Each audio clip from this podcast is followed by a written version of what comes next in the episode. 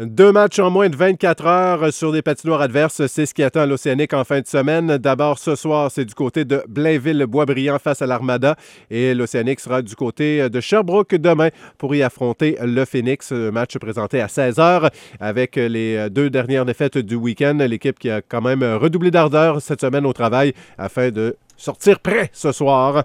33 matchs sont à l'horaire du 43e tournoi d'hockey mineur de Rimouski. Les équipes de l'extérieur font leur entrée aujourd'hui au tournoi. Les premières rencontres sont prévues.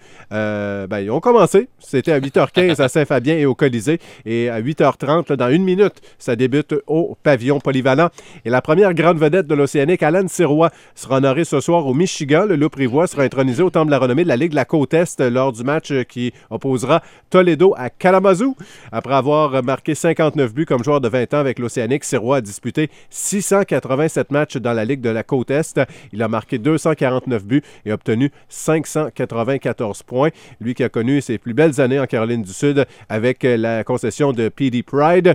À la retraite depuis 2009, il est maintenant gérant d'une succursale de la brasserie Budweiser à Columbia en Caroline du Sud.